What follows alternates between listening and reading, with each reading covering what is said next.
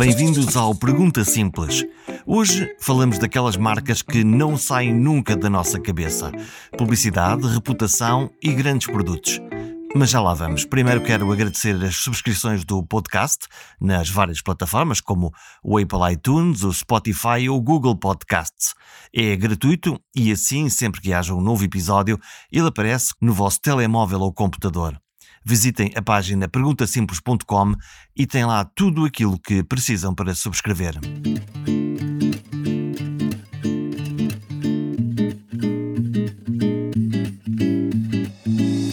Fazer uma grande campanha de comunicação exige criatividade, uma boa narrativa e saber como se conquista um público.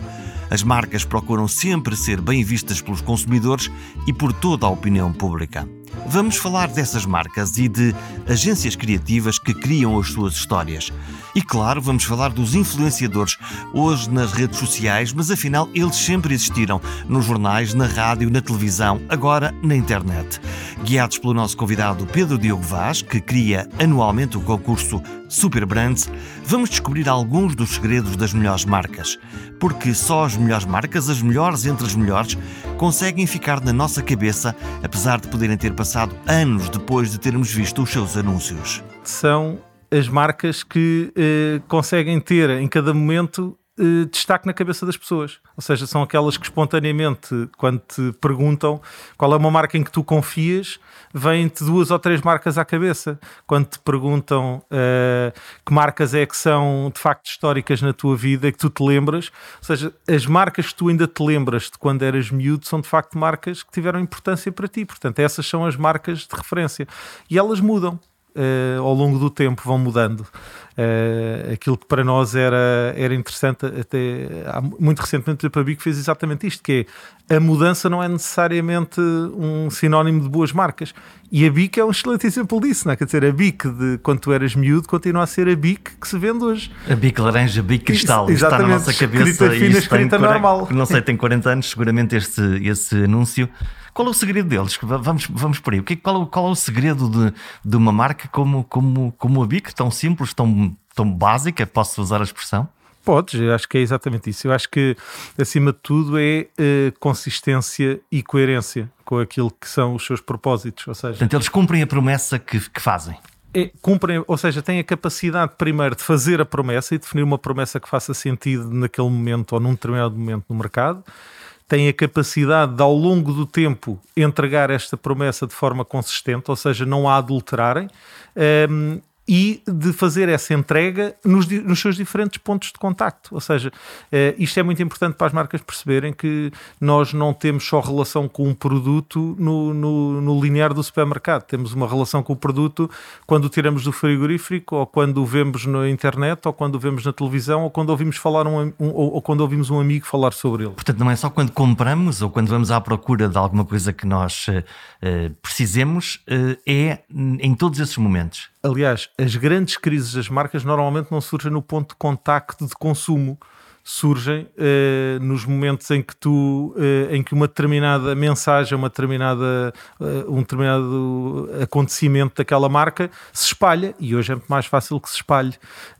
e tradicionalmente os grandes momentos de crise são exatamente aí. Não acontece porque tu compraste o produto e aquele produto em particular tinha um problema ou porque a tampa okay, estava tu reclamas partida. e normalmente as marcas resolvem isso ou reclamas ou reconheces ou, ou, reclamas ou reconheces que é uma questão de operação sim e portanto grande azar a minha caneta não está exatamente e portanto não é isso não é isso que se faz necessariamente agora se te acontecer 10 vezes já é falta de coerência da forma como a marca cuida da, da, da, cadeia. Agora, quando acontece uma vez, não é isso que contamina a relação das pessoas. Agora, o que contamina a relação das pessoas, de facto, são, são momentos em que as marcas não cumprem absolutamente nada daquilo que é a sua promessa. Portanto, que aquilo que dizem é diferente daquilo que fazem. Tens alguma coisa, na, alguma ideia na tua cabeça do que é, do que, é, o que, é, o que, é que pode ser esse, eh, exatamente esse posicionamento que pode dar cabo completamente de uma ideia ou de uma marca? Pois olha, eu, eu dou-te uma, uma mensagem até de uma marca que eu, apesar de tudo, continuo a, a, a considerar de referência e é uma marca de referência referência, que é a Cisco, por exemplo. Não é? Eu lembro-me de há uns anos atrás, eu tinha, tinha uma, uma mania de comprar merchandising, achava piada. Uh, e entrei no site da Cisco, para, portanto, para mim Cisco era sinónimo de qualidade de topo. e continua a ser. A, a Cisco tem as redes dos nossos computadores e coisas que eu nem consigo explicar. Exatamente. E, uh, mas, portanto, tudo o que tinha a ver um, ehm, portanto, com esta componente de qualidade, para mim, Cisco era isso. E entra no site para comprar uma t-shirt que dizia, que dizia Cisco. E quando entra no site para comprar, na altura, estamos a falar já há uns anos atrás, portanto, não havia muitos sites de e-commerce, não é? Portanto, mas a Cisco tinha. E então entravas no merchandising e quando eu vou comprar a, a camisola, ele pede-me para fazer login. E para teres noção, o login tinha uh, cerca de três páginas quase de, de, de, informação que eu tinha que dar. Que dor! Qual é que era o servidor da minha empresa, qual era a tipologia de servidor, etc. Ou seja, aquele momento de contacto estava orientado para aquilo que é a Cisco no, no seu dia normal, que é as pessoas precisam de fazer compras que tenham a ver com a parte da tecnologia. Ou seja, entras na, na Cisco e a Cisco tratava uh, a compra de uma t-shirt como se tu fosses comprar uma rede de servidores, da mesma forma. E obviamente perguntavam-me quais eram os códigos, se eu tinha, se não tinha, etc. E portanto, na verdade, quando acabo de preencher aquelas três páginas de formulário, dizem-me agora no teu e-mail tens não sei o quê. Eu tinha que ir ao e-mail. Depois vou ao e-mail, vou buscar os dados de acesso. E quando entra, de facto, volta tudo ao princípio, volta a ter que escolher a, a t-shirt na mesma. Ou seja, do ponto de vista da experiência do consumidor com a marca, aquilo que era a noção que eu tinha de, de qualidade de topo foi, foi defraudada numa coisa que não, que não tem sequer relevância para o negócio da Cisco, né? que é alguém que quer ir comprar uma t-shirt. Sim, portanto, tu, no fundo, eh, um não cliente ainda apaixonado pela ideia marca Cisco, neste caso, como poderia ser outra coisa qualquer, no momento em que tu dizes eu quero ter uma coisa que é, que é merchandising, coisa gira, uma t-shirt, um porta-chaves, uma coisa qualquer tens uma experiência dolorosa. Ou seja, é na verdade a mesma coisa que, que hoje em dia tu seres tratado para comprar uma caneta online ou para fazeres a compra de uma casa online. São coisas completamente diferentes e, portanto, a, a noção da qualidade e de percepção tem sempre a ver com isto. E, portanto, a forma como a marca entrega ou não Uh, tem a capacidade de entregar nos diferentes pontos de contacto essa, essa, sua, uh, essa sua relação, obviamente faz toda a diferença, não? Hum, quando nós estamos a falar de marcas, há bocadinho estávamos a falar das canetas BIC, uh, num mundo em evolução, tu dirias que com as canetas de tinta de gel, com roller não sei o quê, tudo aquilo que para parafernália quando vamos a um, uma papelaria, um supermercado, temos disso tudo. Todavia, uma tecnologia básica, posso vou usar a expressão uma tecnologia básica, continua aí.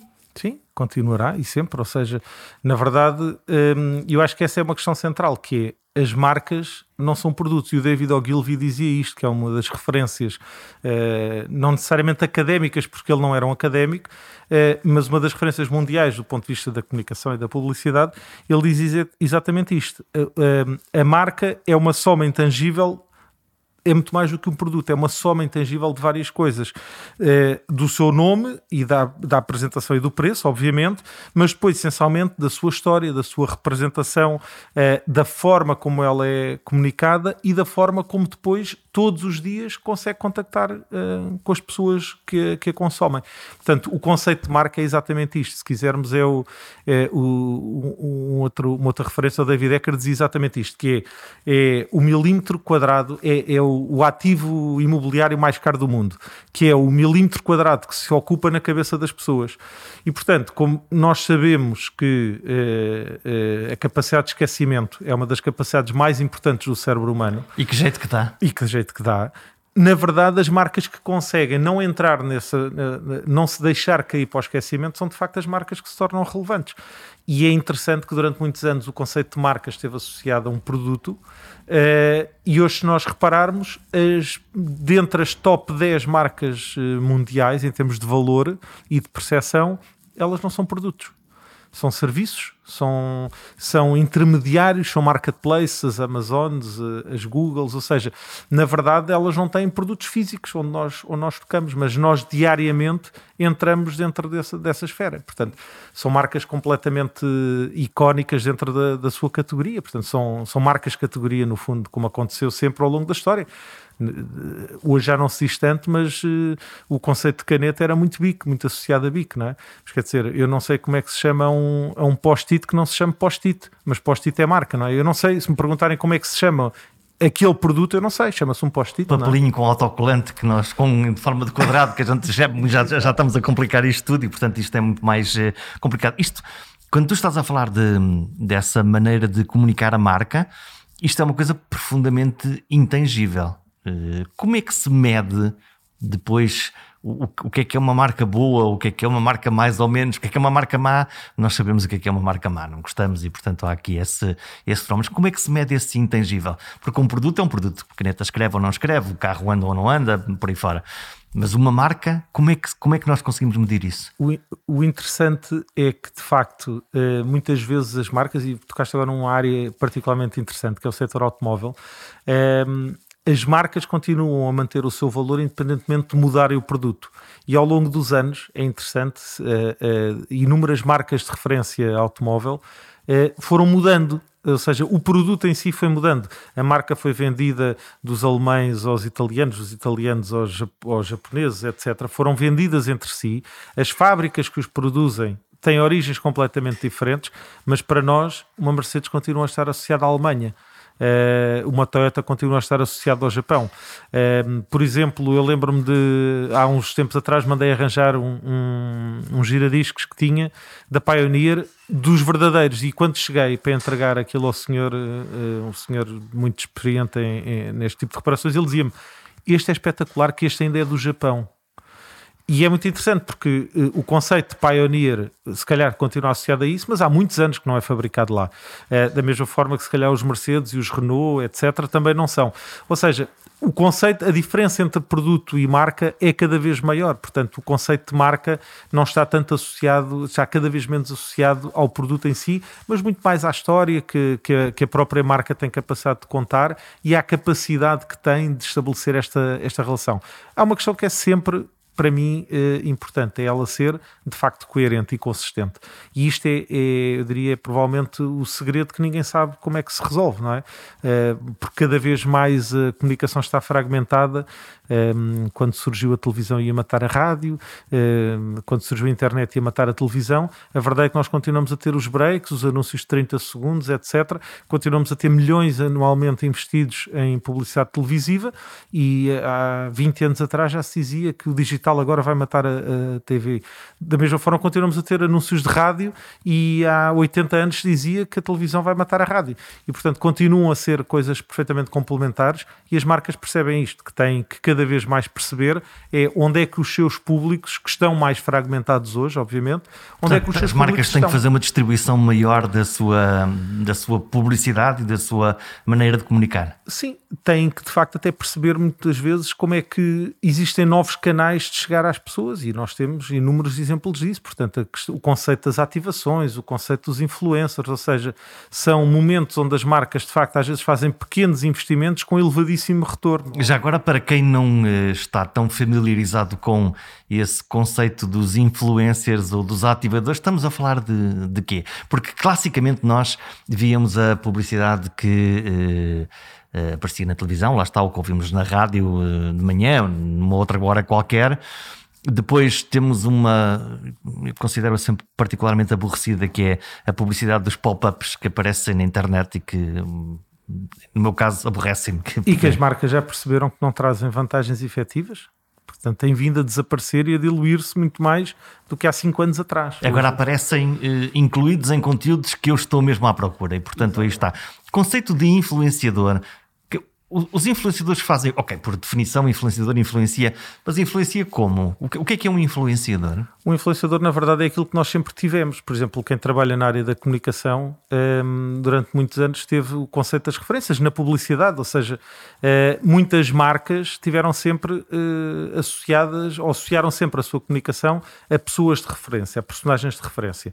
Não se chamavam influencers na altura, não é? Na verdade, chamavam-se. Uh, era um ator que de repente era chamado para uma campanha e, na verdade, era essa cara que era uma cara conhecida que no fundo dava a cara pela marca. Temos o, o exemplo do nosso CR7, não é? que na verdade tem dado a cara por muitas marcas, uh, e que na verdade é exatamente isto. A diferença é que uh, um influencer o faz maioritariamente no, no campo digital. Uh, mas é exatamente a mesma coisa, portanto, do ponto de vista do seu papel, é alguém que tem de per si uma notoriedade grande do ponto de vista mediático, do ponto de vista de mercado, um, que tem uma determinada percepção, que incute, que tem uma determinada persona, muitas vezes não é o próprio, mas é uma persona que ela veste, e a marca reconhece que há ali uma afinidade entre aquilo que são os valores e a mensagem que quer passar à, à, população e aquela pessoa em particular.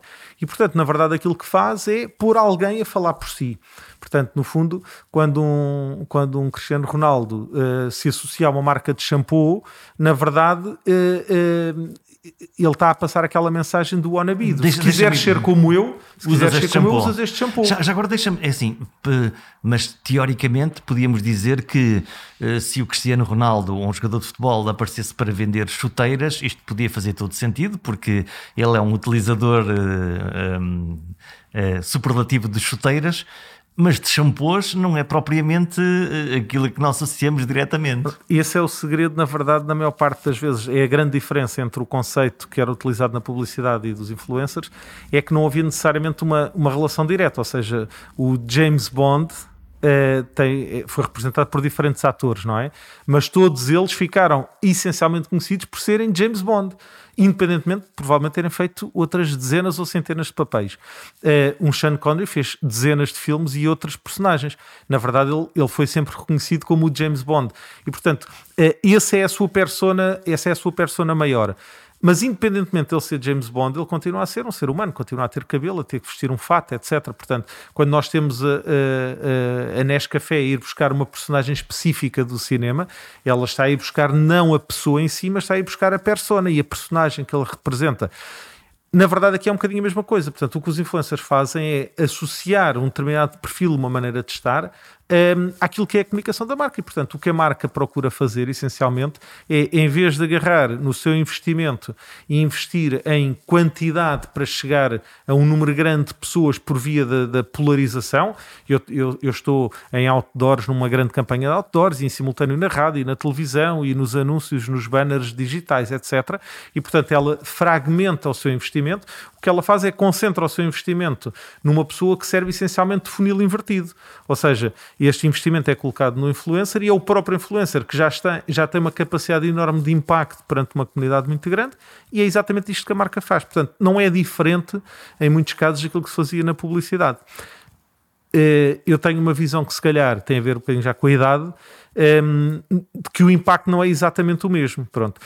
Dito isto, eh, é verdade que associado a isto esteve sempre um grande risco. E quem trabalha em publicidade sabe isto, que é, há sempre um grande risco associado a nós encontrarmos alguém que dê a cara pela nossa marca que é o quê? E tem acontecido ao longo dos que anos. Que é o influencer não se portar bem. Não, é, é, não se portar bem, é de repente ter um problema, uma crise associada a qualquer coisa e isto contamina a própria marca. Portanto, nós sabemos que uh, o que não falta aqui são exemplos ao longo dos anos de, de pessoas que eram cara de marcas, tiveram de repente um determinado problema associado, a, a, associado à sua vida pessoal ou profissional. Isto contamina a marca, obviamente, mas isto é o risco, não é? Portanto, mas isso, viver tem riscos esta passagem do analógico para o digital, lá está, do anúncio de jornal para os Facebooks desta vida, para os Instagrams por aí fora, trouxe-nos outra coisa que é isto já não é uh, simplesmente daqui para ali, o, o, outro lado também, também responde e também comenta, e, e, às vezes comenta de uma forma não muito bem intencionada. Isto coloca questões às, às empresas, às marcas, às, às organizações, que é. Um, desde a pessoa que, quando não ficou satisfeita, foi lá comentar e fez um post no, no Instagram do influencer, lá está, até, até de uma forma despropositada, até, até ao consumidor insatisfeito que faz valer a sua voz exatamente usando o canal da, da própria organização. Na verdade, o digital trouxe essencialmente isso, a capacidade da comunicação invertida do consumidor eh, poder ter mais voz junto da marca. Ehm, eu diria a parte positiva dessa questão é que, na verdade, é tudo muito mais efêmero. Uh, ou seja, na verdade, esta capacidade de crítica é uma capacidade de crítica que é feita agora. Uh, hoje, durante esta hora em que nós publicamos e que temos os nossos três Fs, não é? que é Family, Fools and Friends, portanto, a família, os amigos uh, e os tolos que andam à nossa volta vão atrás daquela onda, mas aquilo é uma onda que os surfistas chamam o quebra-coco, não é? Portanto, aquilo sobe muito rápido e depois cai imediatamente. E é o que acontece no digital, quer dizer, eh, de facto, tirando eh, questões pontuais, na verdade, a maior parte das marcas sabem que, do ponto de vista de estratégia, da gestão de, de, de aquilo que se chama o community management, da gestão da comunidade, a maior parte das vezes o, o, o ideal é, é, nunca responder, porque sabemos que aquilo vai se esvaziar muito rapidamente. E, portanto, Hoje é uma história, amanhã já não é. é. No fundo, eu diria que o digital não vem trazer nada de diferente do ponto de vista conceptual, nada diferente que as inovações foram trazendo à comunicação ao longo dos anos. Um, portanto, enquanto a imprensa se escrevia e só havia imprensa, uh, na verdade havia as cartas emitidas aos jornais e, portanto, os, os, jornais publicavam as cartas ou não publicavam, as pessoas lançavam elas próprias e faziam cartazes e punham na rua, etc. Um, a capacidade de duração de um cartaz colado na rua, se calhar, era uma semana, mas só falava para as pessoas que passavam naquela rua. Uh, o digital faz ao contrário, que é, de repente uh, traz a informação, chega a milhares, mas chega a milhares esporadicamente, porque daqui a 10 minutos nós já estamos a ver um post qualquer, outra, outro, já estamos noutro, noutro filme e já não estamos naquilo e já ninguém se lembra, já as pessoas esqueceram. Portanto, de facto, uh, o digital do ponto de vista conceptual não trouxe, não trouxe isso de diferente. Obviamente, como sempre que houve uma mudança, e portanto, quando se muda da imprensa papel para a rádio, da rádio para a televisão, da televisão, uh, que se começa a fragmentar a televisão, não é? quer dizer, nós lembramos da televisão com uh, dois canais, e depois passa para quatro, e de quatro passa para 400 e passa para um número infinito de canais a nível mundial onde nós acedemos. Uh, tudo isto são evoluções e, portanto, o digital o que vem trazer essencialmente é mais uma fase, uh, não será seguramente a última, não sei se cá estaremos para ver as próximas ou não, mas não será seguramente a última e, portanto, a fragmentação é muito maior, uh, a capacidade de nós sermos, nós sermos muito mais diretos ao assunto que nos interessa é muito maior. Nós hoje não vemos a televisão que a te... não vemos os programas que a televisão passa, nós hoje vemos os programas que queremos, mesmo que só tenhamos a box, porque puxamos para trás trás, porque saltamos, a, a, a, porque saltamos o, o, bloco publicitário. Isso etc. põe um desafio aos publicitários, obviamente, para quem faz comunicação, que é essa maneira não linear de ver televisão faz, lá está, saltar esses blocos e não, não os ver por isso simplesmente. Sim, mas isso era o que nos anos 40 se dizia, não é? Portanto, que quando chega aos blocos publicitários as pessoas se levantam e vão à casa de banho e vão beber água e vão fazer não sei o quê nos anos 40 do século passado, portanto há 80 anos atrás. E continua a acontecer, portanto, continua a haver blocos publicitários e continuam a ter retorno e resultados. Na verdade, obviamente, ao longo dos anos vai-se aprendendo muito, vai-se percebendo como é que se chega às pessoas de forma mais, mais interessante uh, e essencialmente mais direcionada, porque eu acho que essa é que é a grande evolução que a publicidade tem tido ao longo dos anos, é a capacidade de ser muito mais direcionada àquilo que nos interessa. Nós hoje conseguimos de facto eh, saber de forma muito mais assertiva e quase em tempo real para quem é que estamos a falar, a quem, com quem é que queremos falar. Portanto, isso torna esta fragmentação, obviamente, não acontece para casa, acontece porque ao, ao, fragmentar nós estamos a direcionar. Portanto, quando um canal ou quando uma televisão passa a ter não sei quantos canais ou quando uma box passa uh, eh, 180 canais, nós sabemos que determinados canais têm determinado tipo de público, portanto, para mim, enquanto marca, é muito mais fácil se eu quero falar com aquele, falar com aquele público, portanto, eu faço esse investimento muito mais direcionado, da mesma forma que eu faço em mídia digital, obviamente. Quando uma marca quer fazer uma campanha de comunicação, uma palavra inglesa chamada briefing, que é no fundo quando o cliente te diz o que é que, o que, é que quer. Eh, eu imagino que em toda a tua carreira tu tenhas tido briefings que nunca mais esqueces pelas maravilhosas e boas razões e outros absolutamente catastróficos e que, e que tu podes ter saído de lá a pensar o que é que eu vou fazer isto. O que é que define um grande briefing de uma grande desgraça?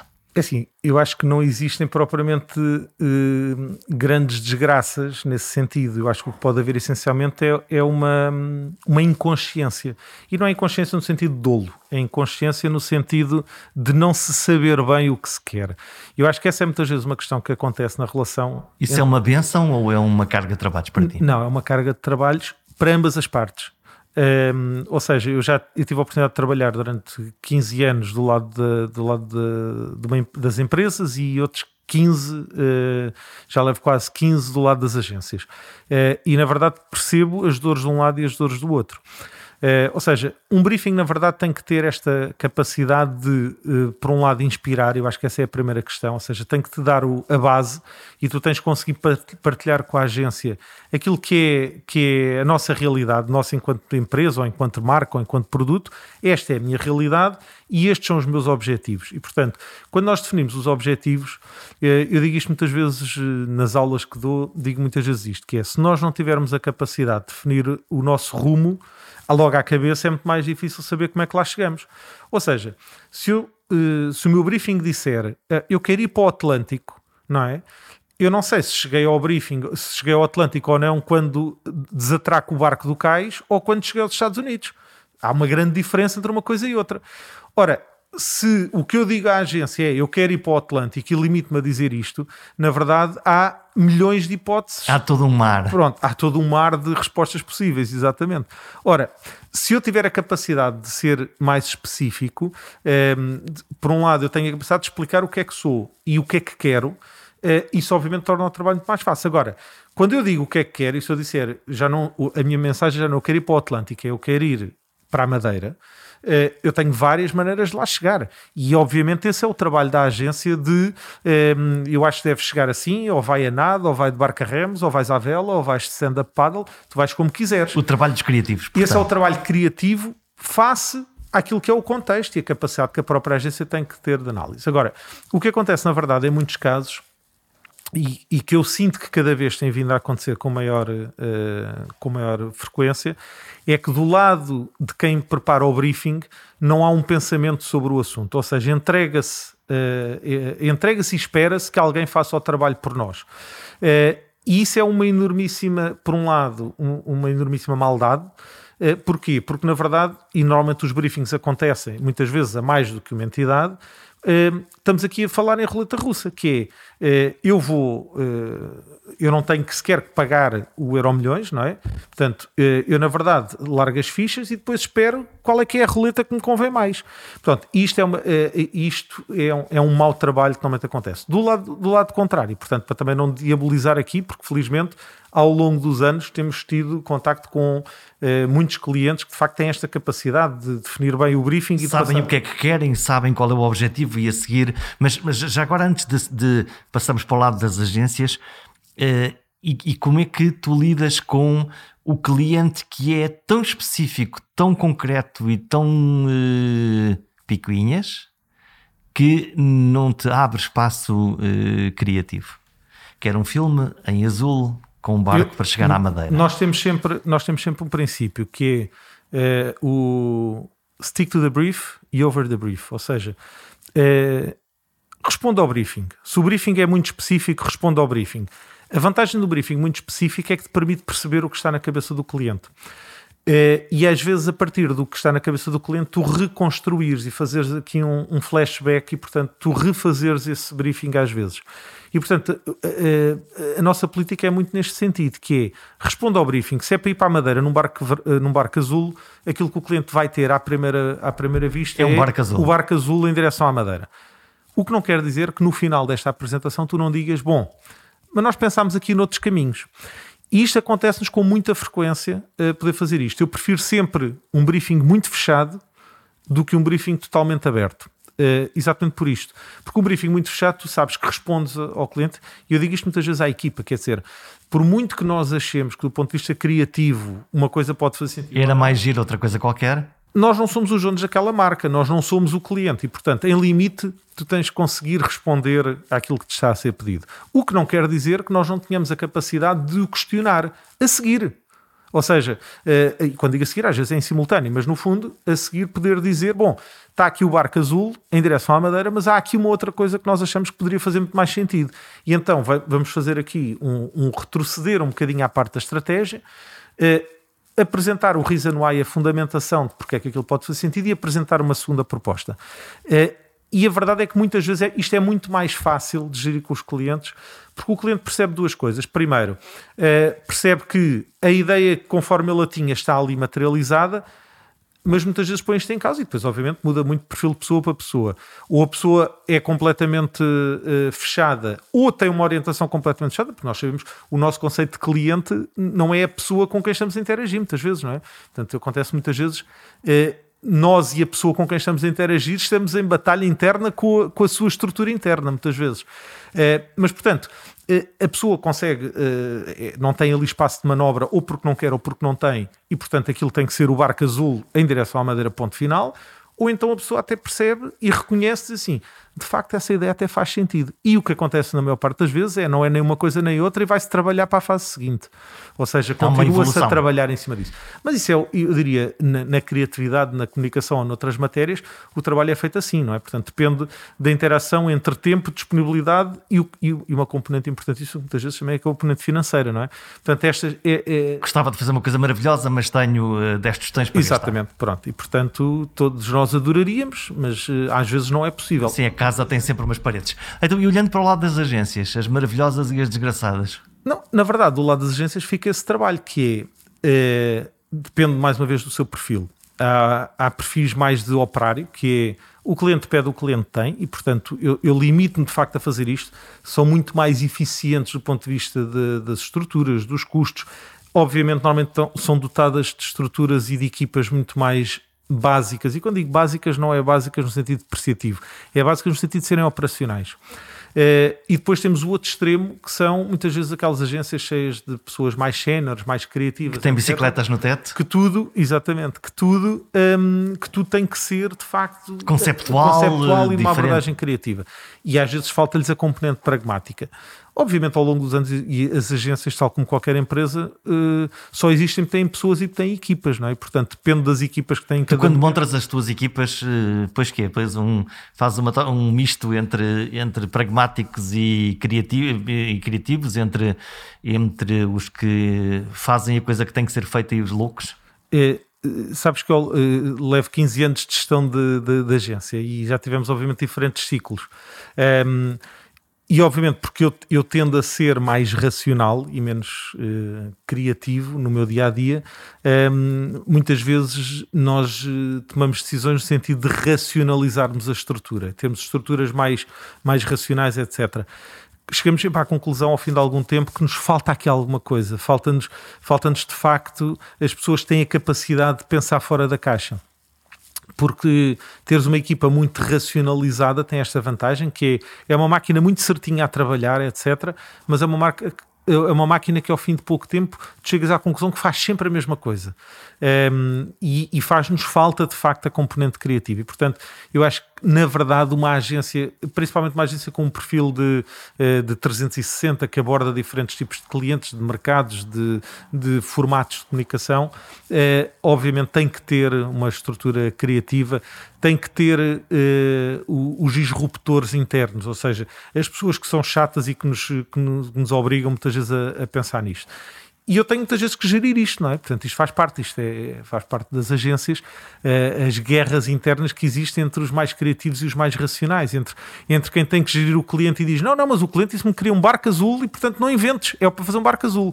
E o criativo está do outro lado que diz: Pá, eu até te faço o barco azul, mas há aqui uma outra coisa que podia fazer muito mais sentido. E, portanto, a gestão desta, desta, deste conflito que é salutar até um determinado momento, obviamente, é, é muito importante dentro, da, dentro das agências. Já me aconteceu, tenho, temos aqui uma história muito engraçada há uns anos, é, de, um, de, uma pessoa que está a fazer gestão de cliente, é, fez o briefing e quando vem a proposta, a proposta tinha uma componente meia. tocava ali uma. Um, um, tinha ali um toque um bocadinho sexy demais.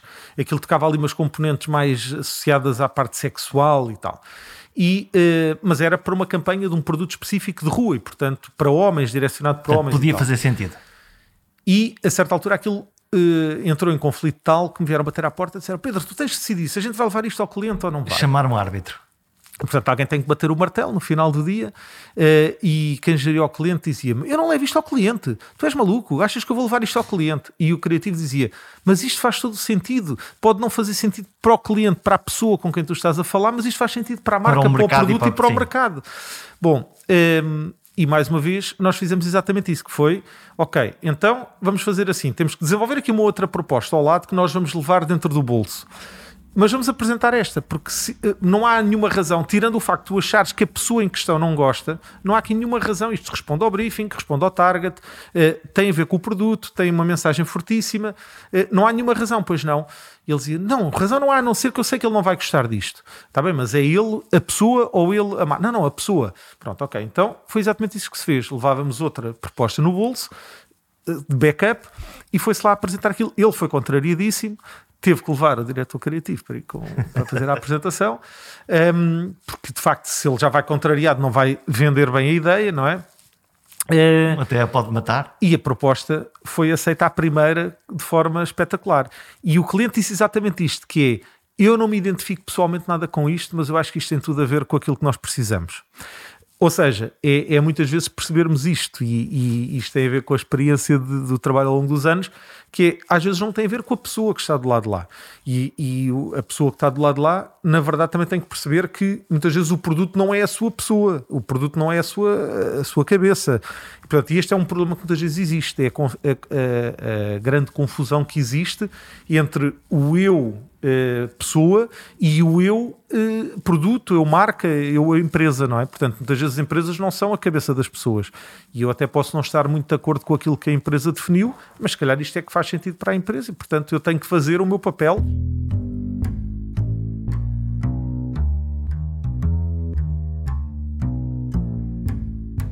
As pessoas, a marca, os produtos. As empresas, ou de uma forma mais alargada, as organizações fazem uma promessa à sociedade. Não basta dizer o que produzem, o que vendem ou como se comportam. As organizações têm propósitos, missão, valores e uma visão do mundo. A tudo isto se dá o nome de posicionamento institucional. Os valores, a ética e o comportamento das organizações são permanentemente escrutinados pela sociedade. E por isso, ter uma boa comunicação institucional é crítico. Sim, cada vez mais o conceito da, da, da comunicação institucional, se quisermos assim, é, que tem vindo muito a perder alguma importância ao longo do tempo, do ponto de vista, diria, de mercado, é, completamente crítico. Ou seja, é muito difícil hoje fazer a, fazer a distinção entre a organização e a marca. Uma grande marca numa organização que não se porta bem dificilmente sobreviverá. Dificilmente, porque uh, nós, nós conhecemos organizações que têm diferentes marcas e às vezes basta que, basta que a, contaminação, a contaminação de uma uh, para poder contaminar as outras. Ou não. Ou seja, uh, e aí estamos a entrar no campo um bocadinho mais académico, que é, depende muito da organização, perceber qual é a tipologia de marcas que quer desenvolver. Se faz marcas completamente fragmentadas e, na verdade, o mercado muitas vezes nem percebe que a marca A e que a marca B pertencem à mesma organização, ou então não. Portanto, tem uma, uma estrutura mais monolítica do ponto de vista e da nós marca. percebemos quem é que é a marca. Mas do que eu estava a falar é que, por mais extraordinário que o produto seja, e nós vemos isso claramente nas novas gerações, por exemplo, uma marca que não tenha um compromisso em relação ao ambiente ou em relação à responsabilidade social, não tem um acolhimento eh, como aceitável, em particular para estas novas gerações. Hum, eu diria, eu não sou, eu não sou tão, tão rígido e radical relativamente a isto, porque eu acho que eh, há sempre outras componentes que são determinantes para o consumo ou não uh, da marca. Agora, obviamente, uh, há ondas. A onda, por exemplo, a onda do, do eco, do sustentável, do ambiental, é uma onda claramente que está em. No fundo, no fundo aquilo que te pergunto é uh, se tu, como cliente consumidor, te sentes mais ou menos confortável em comprar uma marca que tu sabes que é altamente poluente ou que não tem sequer uma reflexão sobre, sobre isso no seu, na, na sua ideia de marca. Eu diria que depende de muitas outras variáveis. E dou-te exemplos de duas. No momento em que, na verdade, se calhar a, a, o receio financeiro é muito grande, isso deixou de ser uma prioridade e, portanto, as pessoas, na verdade, o pricing volta a ser uma componente importante e, portanto, entre comprar uma coisa que eu sei que é, é, é sustentável, etc., ou uma coisa que é barata porque eu quero resolver um problema imediato, uh, estes momentos e estas crises portanto, a tua, financeiras a tua podem prioridade pode variar? O exemplo concreto que nós temos, eu acho que esta pandemia da Covid vai mostrar isso, que é até janeiro de 2020 nós tínhamos o tema do ambiente perfeitamente enraizado e prioritário do ponto de vista social e de 2020 para cá o tema da saúde tomou completa, uh, completo uh, poder sobre o espaço mediático e neste momento a componente ambiental, os plásticos, as máscaras descartáveis, etc. As máscaras os copos de plástico que voltaram outra vez perfeitamente normais, porque obviamente nós não podemos partilhar uma série de outras coisas e, portanto, de repente o tema ambiental já voltou outra vez agora à questão a dizer que isto é uma catástrofe ambiental, etc. Mas a verdade é que do ponto de vista social a resposta foi pensar a resposta primeiro foi muito mais pensar, e eu diria isto é a pirâmide de Maslow a funcionar, não é? Quer dizer, eu acho que isso depende sempre das prioridades e eu, como passo muito tempo entre, entre Angola e Portugal, Acho que isso tem sempre muito a ver com o contexto em que tu estás. Obviamente, em Angola, eh, o tema da sustentabilidade não é, não é sequer um assunto. E não é um assunto porque ainda se está a falar da questão da alimentação e das condições mínimas de sobrevivência das populações, etc. Já, já que eh, falamos da pandemia, eh, ambos eh, partilhamos eh, trabalho numa campanha, para mim fascinante, eu não fiz muito, que na realidade quem fez foste tu, eh, uma campanha de comunicação pública de um projeto chamado Saúde em Dia, eh, no fundo, para que todos os doentes tenham o seu tratamento, independentemente de ser coronavírus ou não ser coronavírus Fazer uma campanha como esta, como o Saúde em Dia em particular, uma outra qualquer que tenha a ver com saúde, é diferente de fazer uma campanha de, de, de outra coisa, de um produto, de uma marca? Bom, primeiro deixa-me só fazer aí uma, um ajuste que é, eh, na verdade, não fui eu que fiz. Eu acho que esse é um excelente exemplo em que o briefing vinha muito bem feito e, portanto, acho que isso tem aqui essencialmente o mérito da equipa que, que, que o desenvolveu a inspiração associada ao briefing, portanto, não só vinha muito bem explicado o que é que se pretendia, como vinha uma inspiração muito forte associada ao próprio briefing. E depois, obviamente, teve a ver com o trabalho interno da equipa e não necessariamente comigo. Portanto, era só aqui um, um ajuste. Porque portanto, havia uma arquitetura? Estava muito bem pensado do ponto de vista da, da do tipo de necessidade que se pretendia uh, responder e muito bem, uh, foi muito bem passada a inspiração. E isso torna muito mais fácil depois o trabalho da equipa que depois tem que trabalhar isso. Respondendo diretamente uh, à tua questão. Não, não é igual, obviamente, portanto, eh, mas também não é igual, apesar de podermos fazer uma campanha para um produto, não é igual fazer uma campanha para um produto alimentar ou para, um, ou para uma peça de vestuário, para uma marca de vestuário. Do ponto de vista da saúde e em particular com este tema, uh, com este tema em particular, obviamente é preciso uh, é preciso sempre nós termos em atenção um, qual é que é o contexto e o terreno que estamos a pisar. Uh, neste tema em particular, nós tínhamos uma, eu diria, um dos maiores desafios é que nós temos um, tínhamos aqui um segmento muito amplo, portanto nós não estávamos a falar para ninguém específico. Se eu souber que estou a falar para jovens teenagers, eu posso usar uma determinada linguagem muito mais adaptada, apesar de se calhar a equipa que está aqui a trabalhar não são teenagers e portanto vai ter, mas, mas é mais fácil perceber qual é que é, o, qual é a linguagem que este público usa em particular, etc.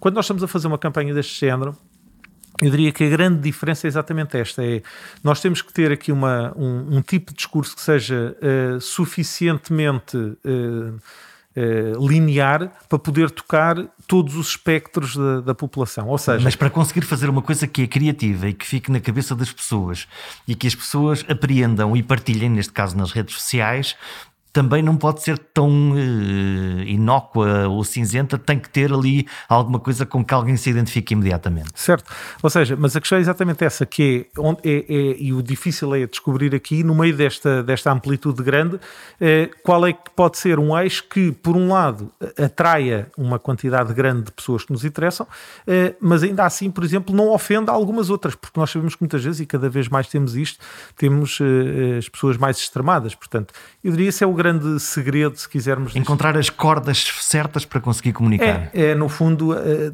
como é que se passa uma mensagem que possa fazer sentido para um teenager ou para, para o avô do teenager ao mesmo tempo. E, portanto, esse é o grande desafio neste tipo de, de, de campanhas ou de, de projetos é, que não têm um público muito específico e, portanto, eu diria que essa é claramente a grande questão. Hum, quando, já que estamos a falar na, no capítulo da saúde, isso um, é obviamente um, um tema importante que é se neste caso, numa, numa campanha de proteção da saúde pública, é relativamente fácil, vou usar a expressão, fazer uma campanha mais uh, amistosa, mais sexy, mais interessante, mais bonita, Quando nós vamos tentar comunicar coisas como doenças ou a possibilidade de uma doença, aí há um peso diferente em relação àquilo que, que é uma campanha deste género, ou, ou tu vês as coisas da mesma maneira?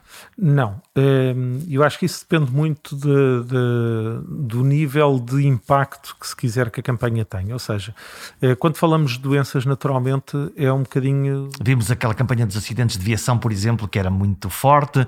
Temos agora nas televisões, ou tivemos na altura de Natal as campanhas do coronavírus dentro de uma unidade de cuidados intensivos, que era uma imagem claramente de choque. Certo, e, e essa é a grande questão que se coloca sempre: é qual é o nível de choque que nós queremos ou não criar. Um, ehm, e não é por acaso, por exemplo, quando se fala em prevenção rodoviária, é um excelente exemplo, uh, ou seja, é um, é um tema que toca a parte de segurança e a parte de saúde, não é? Na verdade.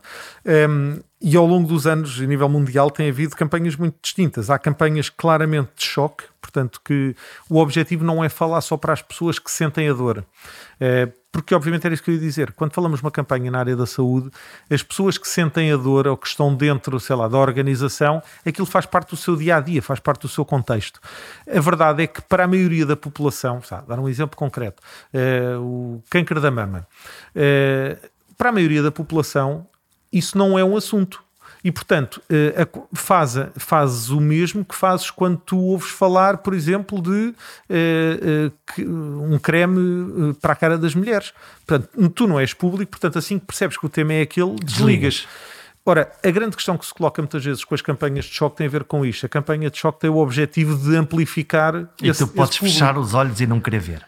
Mas a mensagem ficou lá e essa é muitas vezes a questão, que é, uh, tu até podes depois não te identificar, achar que é extremado, etc., mas a, mas a mensagem conseguiu chegar lá. Tu percebes sobre o que é que se está a falar, mesmo que não, não te identifiques. O ponto a seguir é a diferença se mudas o teu comportamento ou não mudas. Exatamente. Ou seja, mas a questão, e tendo em atenção que o objetivo da comunicação e das campanhas de uma forma geral é entrar na cabeça das pessoas, esse é um dos grandes problemas, nomeadamente na área da saúde, principalmente quando me falo de doenças, é, que é, na maior parte das vezes, não se quer pisar essa linha, não se quer correr esse risco, por razões várias, porque é, um, é, um, é uma área complicadíssima do ponto de vista da, da regulamentação, do ponto de vista da comunicação, eh, e portanto não se quer correr riscos, não se quer pisar determinadas linhas, e portanto muitas vezes a mensagem e as campanhas são feitas de uma forma muito soft a, a, a, vantagem das campanhas serem feitas de forma soft é que de facto não são agressivas, a desvantagem é que chegam muito menos pessoas, porque as pessoas muitas vezes quando olham para aquilo, e, e eu dou um exemplo que não tem nada a ver, fazendo aqui uma, uma correlação com um tema que não tem nada a ver, que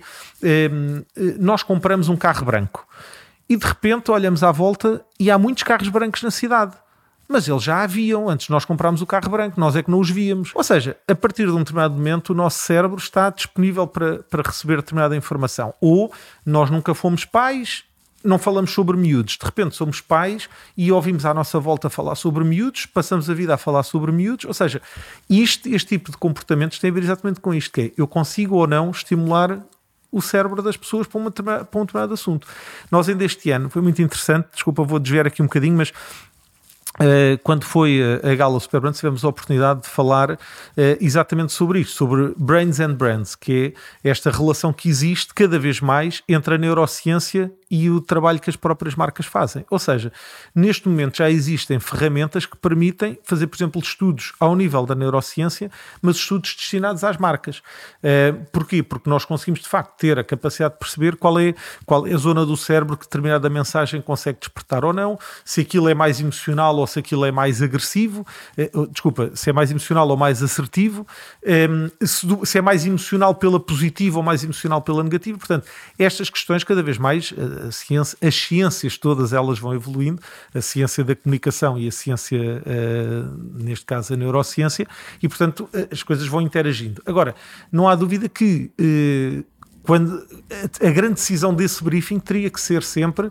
eu quero ser mais uh, imediato na mensagem ou eu quero passar a mensagem de uma forma um bocadinho mais documental. É um bocadinho diferente uma coisa ou outra os acidentes de viação são típicos. Há campanhas, por exemplo, feitas nos Estados Unidos e Inglaterra, fortíssimas, onde, onde se vê eh, corpos mutilados, em que se, em que se coloca muito, muitas vezes a pressão sobre eh, eh, o ONU, sobre o condutor, sobre tens a certeza que vais querer matar os teus filhos, Sim, etc. a responsabilidade seja, são, são campanhas muito fortes do ponto de vista de sensibilização e, portanto, como tudo, depois há, há quem as rejeite completamente e, portanto, fazes o shut-off assim que percebes que é aquela campanha.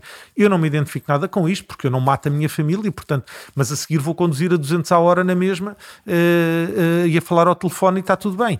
Portanto, mas a verdade é que uh, isto é sempre uma decisão, não há muitos perfeitos, né? portanto, é a decisão entre querer comunicar de forma mais suave uh, para as pessoas específicas, ou seja, eu sei que as pessoas que já estejam dentro daquele tema vão ouvir e vão ouvir o meu discurso um bocadinho mais tranquilo. Ou alargar o leque e tentar chegar aos outros. E, e, e, sabendo que vou fazer uma ruptura com uma série deles que nunca vão sequer querer ouvir falar sobre a campanha, porque na verdade se calhar tiveram um problema, já tiveram um acidente e portanto aquilo é demasiado doloroso e as pessoas ou não se identificam, pura e simplesmente.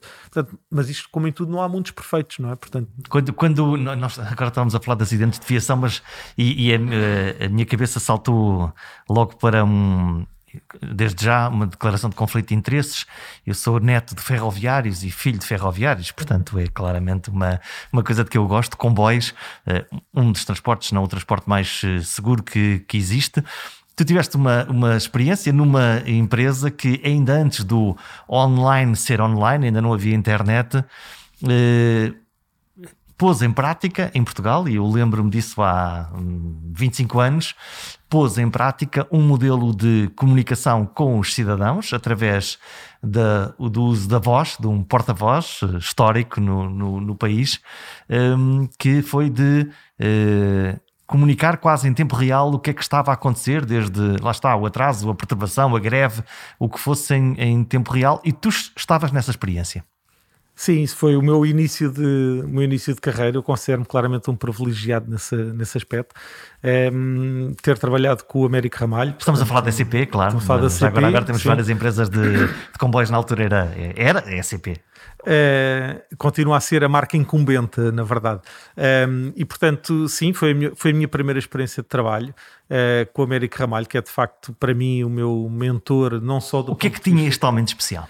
Olha, este homem, eu fiz o meu curso com uh, todos os meus professores que tinham sido alunos dele e, portanto, eh, tinha aqui esta, esta visão de, do mestre dos meus mestres, não é? Portanto, na verdade, eu tinha vários mestres eh, e tinha o mestre dos meus mestres. E quando, no último ano, eh, decidi querer fazer um, um, estágio e nunca tinha contactado com o Américo Ramalho, mandei para lá um, uma carta, na altura, fala do início dos anos 90, mandei uma carta a dizer que gostava de fazer um estágio. E fui admitido ao estágio. A história até a posso contar que é muito engraçada, porque no primeiro dia que fui admitido, portanto, eu trabalhava, tinha uma vida relativamente complicada. Tinha aulas das 8 eh, à uma, aliás, tinha algumas aulas à tarde que deixei de ir para ir fazer o estágio, portanto, saía à uma, entrava às duas na, no estágio, fazia o estágio das duas às, às seis e meia da tarde e saía às seis e meia a correr para entrar, trabalhava num bar na altura, trabalhava das sete e meia às duas da manhã.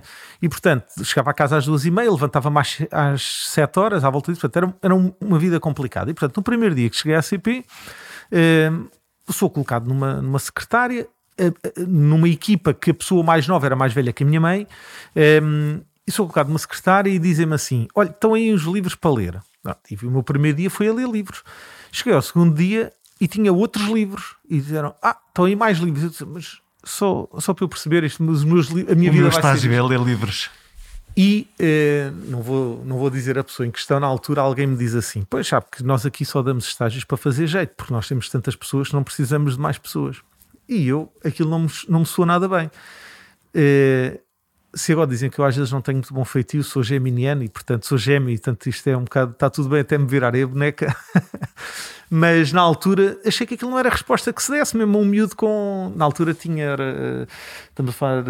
Quase tinha 22 anos. Achei que aquilo não era a resposta que se desse a uma pessoa com 22 anos que estava ali ainda por cima. Com sangue na garra e com vontade de fazer coisas. Então fui bater. Uh, dito isto, uh, decidi, uh, cheio de peito feito, e bater à porta do, do Américo Ramalho para dizer que gostava de falar com ele. Nunca tinha falado com ele, estava ali já há dois dias a fazer o estágio e, portanto, queria falar com ele.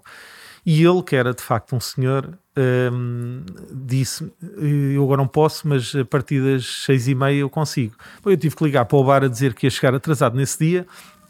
E às seis e meia fui falar com ele. Disse-lhe: Olha, a minha vida é esta, eu trabalho aqui, de facto, trabalho, uh, estudo com esta pessoa, com aquela, com aquela, portanto, uma série de professores que tinham sido alunos dele, uh, e, disse, e tenho, portanto, uma grande curiosidade de o conhecer assim, e foi por isso que vim para aqui fazer o, o estágio.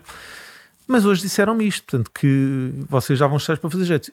E eu expliquei-lhe depois: olha, eu saio daqui e vou correr trabalhar até às duas e meia da manhã. Portanto, eu preciso saber se este estágio me vai valer vale a, pena, a pena ou não. Portanto, fui muito direto e disse: não valer a pena, amanhã já não venho, porque. E ele olhou para mim com aquele ar sempre muito pacífico que tinha e disse-me: Vamos fazer assim, amanhã, quando chegar às duas e meia, venha aqui ter comigo. e eu no dia a seguir, às duas e meia, estava lá, um bocado a tremer, não é? É, na dúvida do que é que aquilo queria dizer, porque ele não foi muito, muito claro. Muito claro. E então, às duas e meia, eu tinha dentro do, do, do, escritório dele, portanto, dentro do gabinete dele, tinha uma secretária preparada para mim e um mapa do estágio para 30 dias feito. Uh, ele era claramente um professor, no verdadeiro sentido do termo, um excelente profissional. Portanto, excelente criou-te um verdadeiro plano de. Portanto, fez-me um plano de estágio e disse-me: então, a partir de hoje, uh, vai ficar aqui comigo. Ou seja, eu percebi logo que tinha feito ali um bypass à pessoa, que ficou muito chateada comigo durante uns anos e depois acabamos por, por reatar relações e ter até uma boa relação. Uh, e de facto, o meu estágio, que era para durar um mês, demorou quatro meses e meio. E ao fim de quatro meses e meio eu tinha mesmo que acabar o curso, estava a dar em maluco, portanto já não conseguia nem fazer os, os trabalhos de final de curso e disse-lhe: tenho mesmo que me ir embora. E fui, acabei o curso em julho, Fui para os Estados Unidos, estive nos Estados Unidos até dezembro, ia supostamente ficar nos Estados Unidos, e em dezembro recebo um telefonema em casa, porque não havia telemóveis ainda, eu não tinha telemóvel, um, um telefonema em casa lá em San Diego a dizer, era a minha avó a dizer olha, ligaram para aqui hoje da CP que querem falar contigo, pronto. Isto deu início a, um, a, um, a uma contratação na altura e a 12 anos de trabalho continuado. Ou seja, é, foram, foi de facto um, um, uma experiência espetacular do ponto de vista de alguém que inicia a sua carreira, por duas razões. Por um lado, porque de facto, agora, agora sim, respondendo à, à questão que me tinhas colocado, por um lado, tive a oportunidade de trabalhar com, com uma, uma uma pessoa que era uma excelente pessoa, um excelente profissional, uma pessoa de referência no mercado, de facto, eh, mas por outro lado num contexto, eh, num contexto de uma empresa que esteve de facto, eh, e eu acho que essa não é a percepção que a empresa tem hoje, mas foi uma empresa que esteve durante muito tempo à frente do seu tempo do ponto de vista da comunicação, muito por culpa deste homem, no fundo, muito responsável deste homem. Na altura eu trabalhava na, na Rádio Pública, na Antena 1, ligar para a CPE Uh, representava uh, que alguém atendia ao telefone, que alguém falava e que alguém dava explicações ao povo. E isso era, era, uma coisa. Era, isso era, era uma, uma um, um, mindset que existia muito presente na cabeça do Américo Ramalho e que ele sempre uh, disseminou às equipas com quem trabalhou. Uh, uh, esta noção de que o respeito que tinha que haver para com a comunicação social de uma forma geral, porque a comunicação social era a forma de se falar com as pessoas. Mas de facto a, a CP esteve muito à frente do seu tempo em muitas coisas. Portanto, o primeiro boletim de comunicação interna existente numa empresa em Portugal foi feito na CP. Um, a CP em 1994 já tinha um website. Um, e portanto há, há, aqui uma série de questões. Claro, depois tem os problemas inerentes a ser uma empresa pública, etc. Depois houve, uma, houve toda a reestruturação do setor, com a separação com a Refer, etc. Mas quer dizer, na verdade, do ponto de vista de empresa, tinha essa questão. E tinha uma questão que era completamente inegável que era a relação de respeito que existia entre uh, os jornalistas, de uma forma geral, sejam eles da rádio, da televisão, da imprensa, e, uh, e a CP por conta do Américo Ramalho. Porque de facto ele era claramente também um defensor interno da idoneidade relativamente àquilo que se partilhava, àquilo que se dizia, um, porque de facto isto é muito importante e eu acho que se perdeu muito este, este conceito de a comunicação ser mais oportunista nos dias que correm. Dá-me jeito de falar sobre isto, eu vou falar uh, se alguma coisa não correr bem e se houver uma Eu não atendo o telefone, exato, eu não atendo o telefone e desapareço do mar. De resto, ele, esse, ele é um porta-voz. Uh, a ti um dia também te calhou na rifa teres que ser o porta-voz e, e, e és provavelmente o exemplo perfeito de nem sempre estamos completamente preparados para as coisas, mas quando elas acontecem temos que dar um passo em frente. Sim, não estava nada preparado. Portanto, eu tinha 26 anos uh, e sou chamado a uma reunião normal uh, com o Américo Ramalho, com o presidente na altura, o Crisóstomo Teixeira, que depois foi secretário de Estado, e ele dizia E, portanto, eu sabia que o Américo Ramalho ia fazer uma intervenção cirúrgica uh, e de repente chegamos à reunião e no fim da reunião ele, o Américo Ramalho diz bem, eu amanhã vou fazer a minha operação, mas portanto isto são duas semanas que está previsto e o Pedro fica aqui a garantir isso. Eu tinha 26 anos. E o Pedro fica aqui a fazer isto. O presidente disse, olhou assim e disse: Bom, deve ter pensado assim. Bem, se ele diz que se ele diz que é para ficar, de facto ele tinha uma grande, um grande respeito, uma boa relação, deve ser. E a verdade é que os dois meses acabaram se transformar em dois anos. É, dois anos que foram particularmente atribulados foram os anos de Expo 98, portanto, não só por toda a alteração que houve o lançamento da Estação do Oriente, a própria Expo, porque foram anos de grande conflito social na altura, com greves, etc. E, portanto, eu lembro perfeitamente durante muitas semanas começar a trabalhar às 5 da manhã, porque tinha telefonemas a chegar ao meu telefone às 5 da manhã para saber a os, os impactos da greve, que era para quando começasse às 6 e meia ou às 6, as notícias já teres a tua voz lá a contar tudo. E uh, até às duas da manhã, na verdade, estar no centro de, de operações, porque como o turno começava à meia-noite, só a essa hora é que sabia quem é que de facto estava na greve, não estava, que comboios é que tinham que ser suprimidos, etc. Portanto, isto era uma. Eh, foram, foram anos muito intensos, mas para 26 anos perfeitamente aceitáveis do ponto de vista do corpo, eh, muito intensos do ponto de vista da, da, da, capacidade que teve que me provocar, do ponto de vista de, de, ganho de experiência, não é? Portanto, de um dia para o outro, eh, fui atirado para dentro da piscina para saber nadar, não, não, não propositadamente, porque claramente havia ali uma noção de que aquilo era uma coisa para duas muito semanas. Muito temporário e às tantas aquilo estendeu-se. Aquilo estendeu-se porque a operação não correu bem, portanto também como teve de facto algumas complicações. Um, ehm, estendeu-se. Foi uma experiência espetacular. Imagina o que é dentro de uma estrutura completamente tradicional como era, como era a CP na altura, um, ehm, em que todas as pessoas se tratavam com enorme diferença, senhor engenheiro, senhor doutor, etc. De repente tens um miúdo de 26 anos que eh, falava diretamente com todos os diretores gerais, com os administradores, com o presidente, eh, dava a voz pela empresa à, à comunicação social. Eh, eh, era eu que aparecia muitas vezes até nas, nas reportagens, nas coberturas televisivas que eram feitas eh, às 7 da manhã em Santa Apolónia ou no Rocio, etc. Eh, e era preciso alguém de facto dar a, a, cara por isso. E portanto, eu devo muito dessa, devo muito desta capacidade de, de interação Uh, ao Américo Ramalho, por um lado, por aquilo que ele mencionou nos, nos tempos antes disto acontecer e durante o, e todo o suporte que ele me foi dando ao longo do tempo em que ele, que ele me dizia, Pedro, tenha mais atenção quando disser isto, faça mais aquilo, ou seja, todas estas, uh, todos estes inputs foram o, muito... O, chamado costumeiro feedback, que afinal já não é, é, é uma coisa que, que, que é crítica para a nossa evolução profissional. Muita honestidade acima de tudo e, portanto, Uh, coisas positivas, coisas Olha, negativas. Pedro, isto não correu bem, olha, isto dúvida, podemos fazer assim. Uh, eu acho que, na verdade, uh, fui muito privilegiado porque havia uma noção de respeito muito grande para com a empresa e essa noção e essa relação de respeito vinha, de facto, pela, pela, pela figura do Américo Carvalho, que foi, de facto, o porta-voz da CP durante muitos anos e provavelmente, e aqui vou dizer isto sem, sem medo nenhum, foi claramente o, porta, o último grande porta-voz da CP. O que é que aconteceu às organizações? Os porta-vozes desapareceram, não existem não, não os noto. Desapareceram, eu acho que desapareceram essencialmente por, por duas questões. Uh, houve muito maior fragmentação do ponto de vista da comunicação, como já falámos. Uh, por outro lado, porque acho que uh, houve uma maior vaidade da parte das, das, próprias estruturas de gestão das empresas. Ou seja, eu lembro-me perfeitamente. Antes a comunicação era uma inexistência e agora é uma coisa sexy.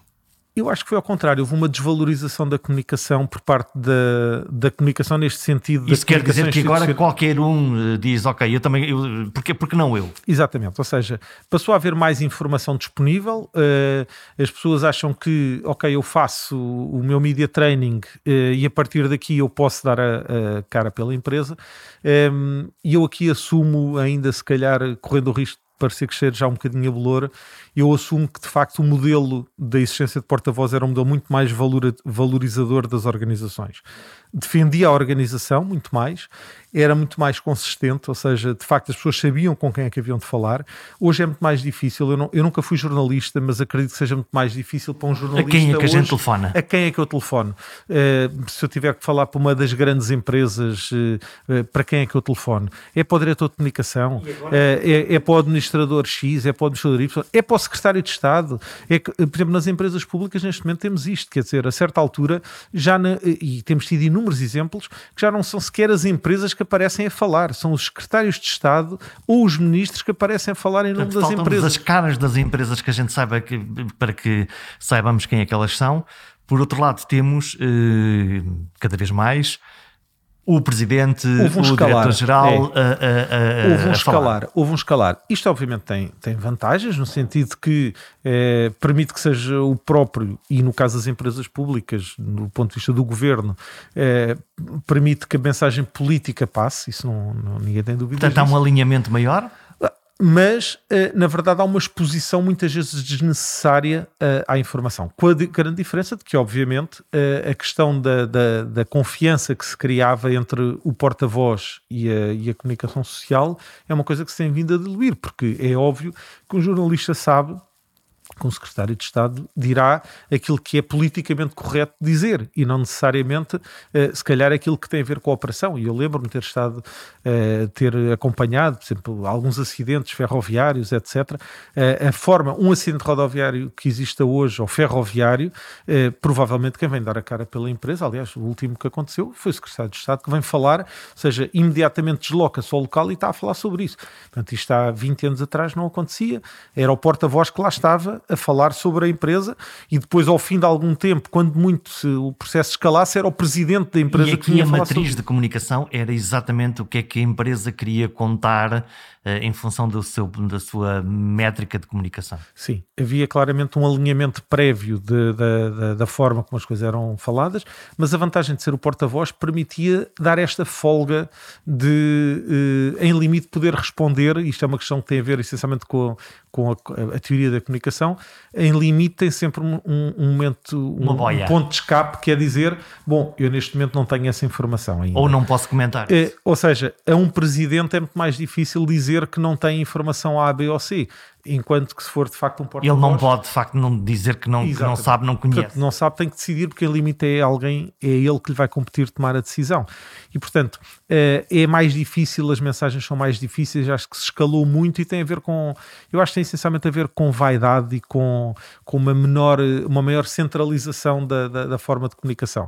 É muito engraçado, aliás, agora faço daqui uma, um desvio grande, voltando à história da publicidade, eh, que é eh, muitas vezes há esta noção dentro das agências e das, das agências de mídia em particular que é eh, uma campanha sucedida eh, eh, qual é que é o sucesso, como é que se mede o sucesso de uma campanha?